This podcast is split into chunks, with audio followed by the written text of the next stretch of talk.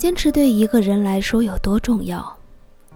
每当我们要想减肥的时候，你去健身，健身教练就会跟你说的最多一句，那就坚持下去，你就能减肥。当你做事遇到瓶颈，身边的朋友、同事会告诉你，再坚持一下，突破它，你就会看到另一片天空。当你最开始学习一项技能很艰难的时候，老师会告诉你。坚持练习，你就会成功。所以，坚持其实一直都是我们身上的标签。坚持锻炼，坚持学习，坚持自律，坚持梦想。你都会遇到最难熬、最困苦的时候。那个时候，你也会相信，坚持一下，坚强一些。